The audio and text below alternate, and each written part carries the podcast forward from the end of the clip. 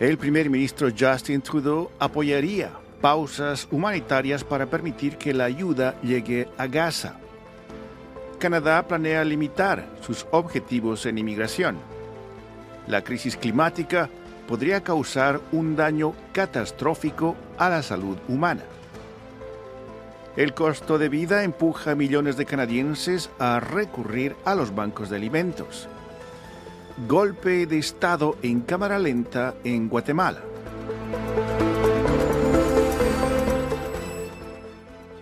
Bienvenidos a la actualidad canadiense en 10 minutos en esta última semana de octubre de 2023. En nombre de Radio Canadá Internacional va un cordial saludo. Desde Montreal, Rufo Valencia les da la bienvenida.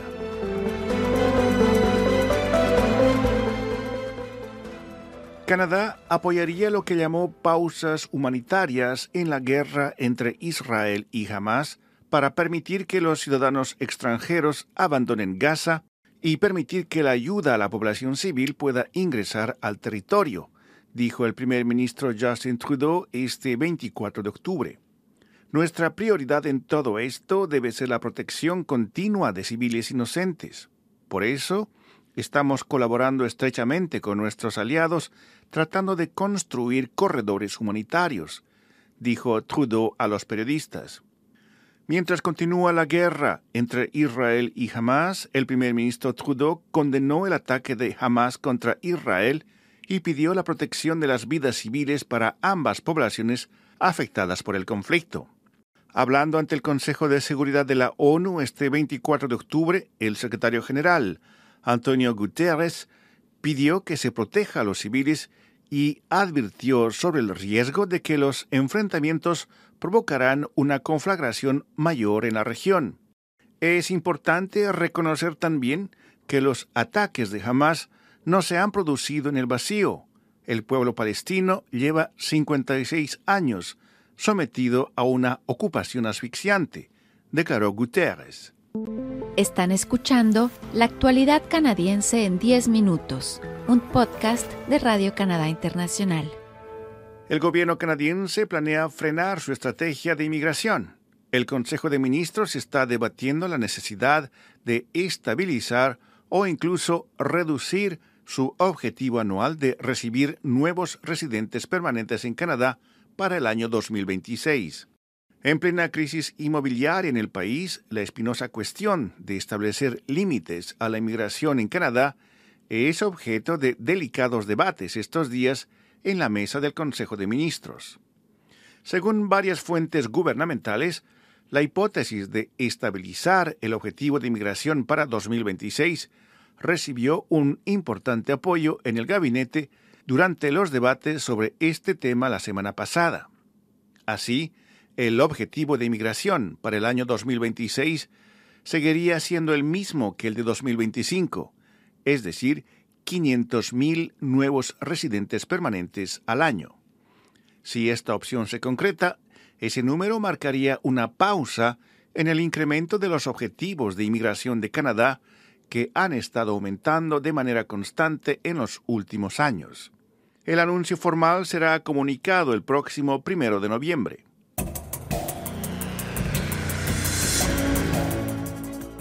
Más de 200 revistas médicas están pidiendo a la Organización Mundial de la Salud que considere dos crisis ambientales simultáneas, el cambio climático y la pérdida de biodiversidad como una emergencia global de salud, al tiempo que advierten sobre la posibilidad de que se produzcan daños catastróficos a la salud humana.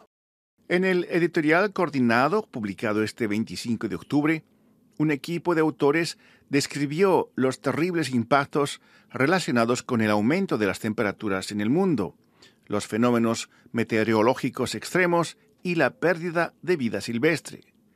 Los riesgos para la salud humana en el mundo, vinculados a los factores medioambientales, son ahora graves, escribió el grupo. Los riesgos van desde la propagación de enfermedades infecciosas hasta el aumento de las infecciones transmitidas por el agua y los impactos de la contaminación del aire en la salud. Los autores piden ahora a la OMS que declare ambas cuestiones como una emergencia sanitaria mundial en la próxima Asamblea Mundial de la Salud a llevarse a cabo en mayo de 2024 o antes y califican de error peligroso tratarlas como crisis separadas.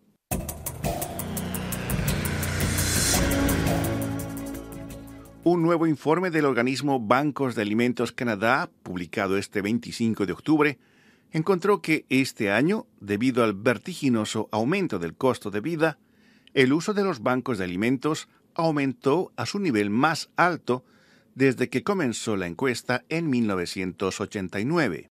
El informe anual Hunger Count, Contando el Hambre, se basa en encuestas enviadas a organizaciones de seguridad alimentaria para hacer un seguimiento de su uso en el mes de marzo. El informe de este año encontró que casi dos millones de personas, incluyendo más personas que tienen un empleo como no se vio nunca antes, utilizaron los bancos de alimentos en marzo de 2023. Esta cifra es un aumento del 32% con respecto al mismo mes del año pasado y más del 78% en comparación a los datos de marzo de 2019, un año antes de la aparición del COVID-19 como una pandemia mundial.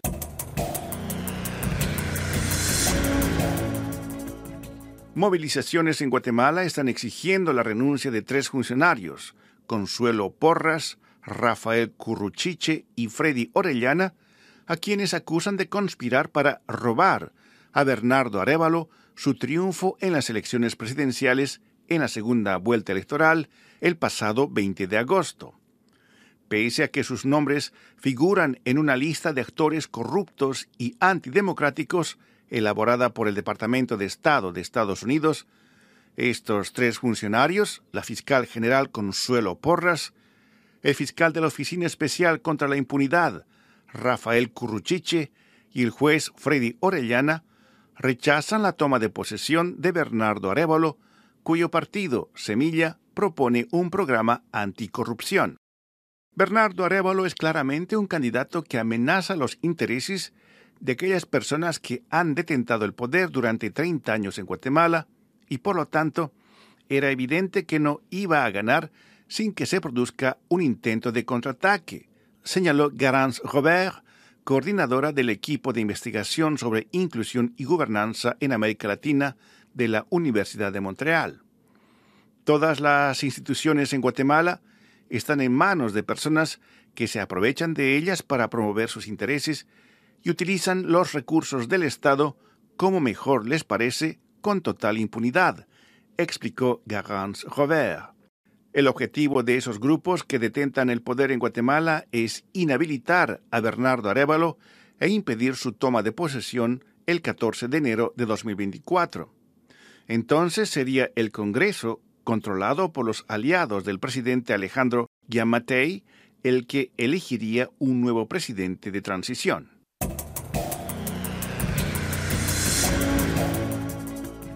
A continuación, nuestra colega Paloma Martínez nos da algunos detalles sobre los reportajes de la semana.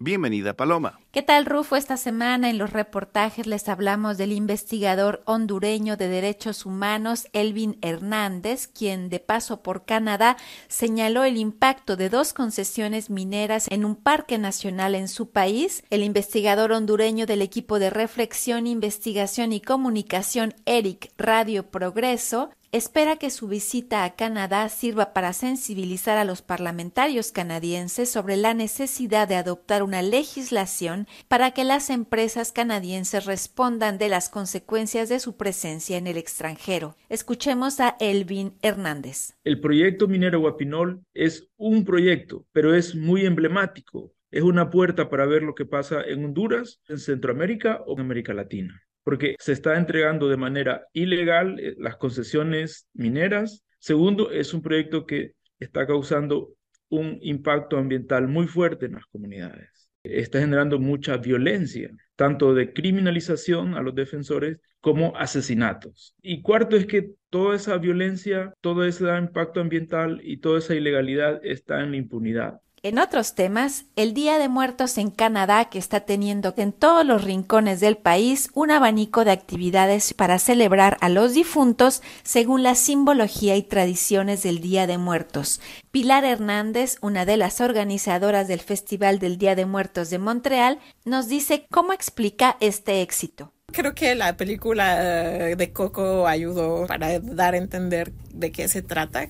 O sea, sí tiene como un rigor de qué es la tradición y que también cuáles son los valores de la, de la sociedad mexicana, ¿no? Entonces, eso ayudó a que la gente se interesara o que entendiera más.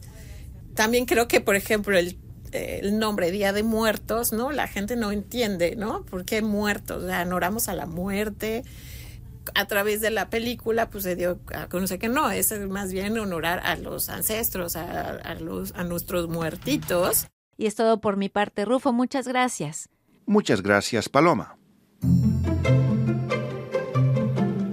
Aquí llegamos al final de la actualidad canadiense en 10 minutos, un podcast semanal de Radio Canadá Internacional.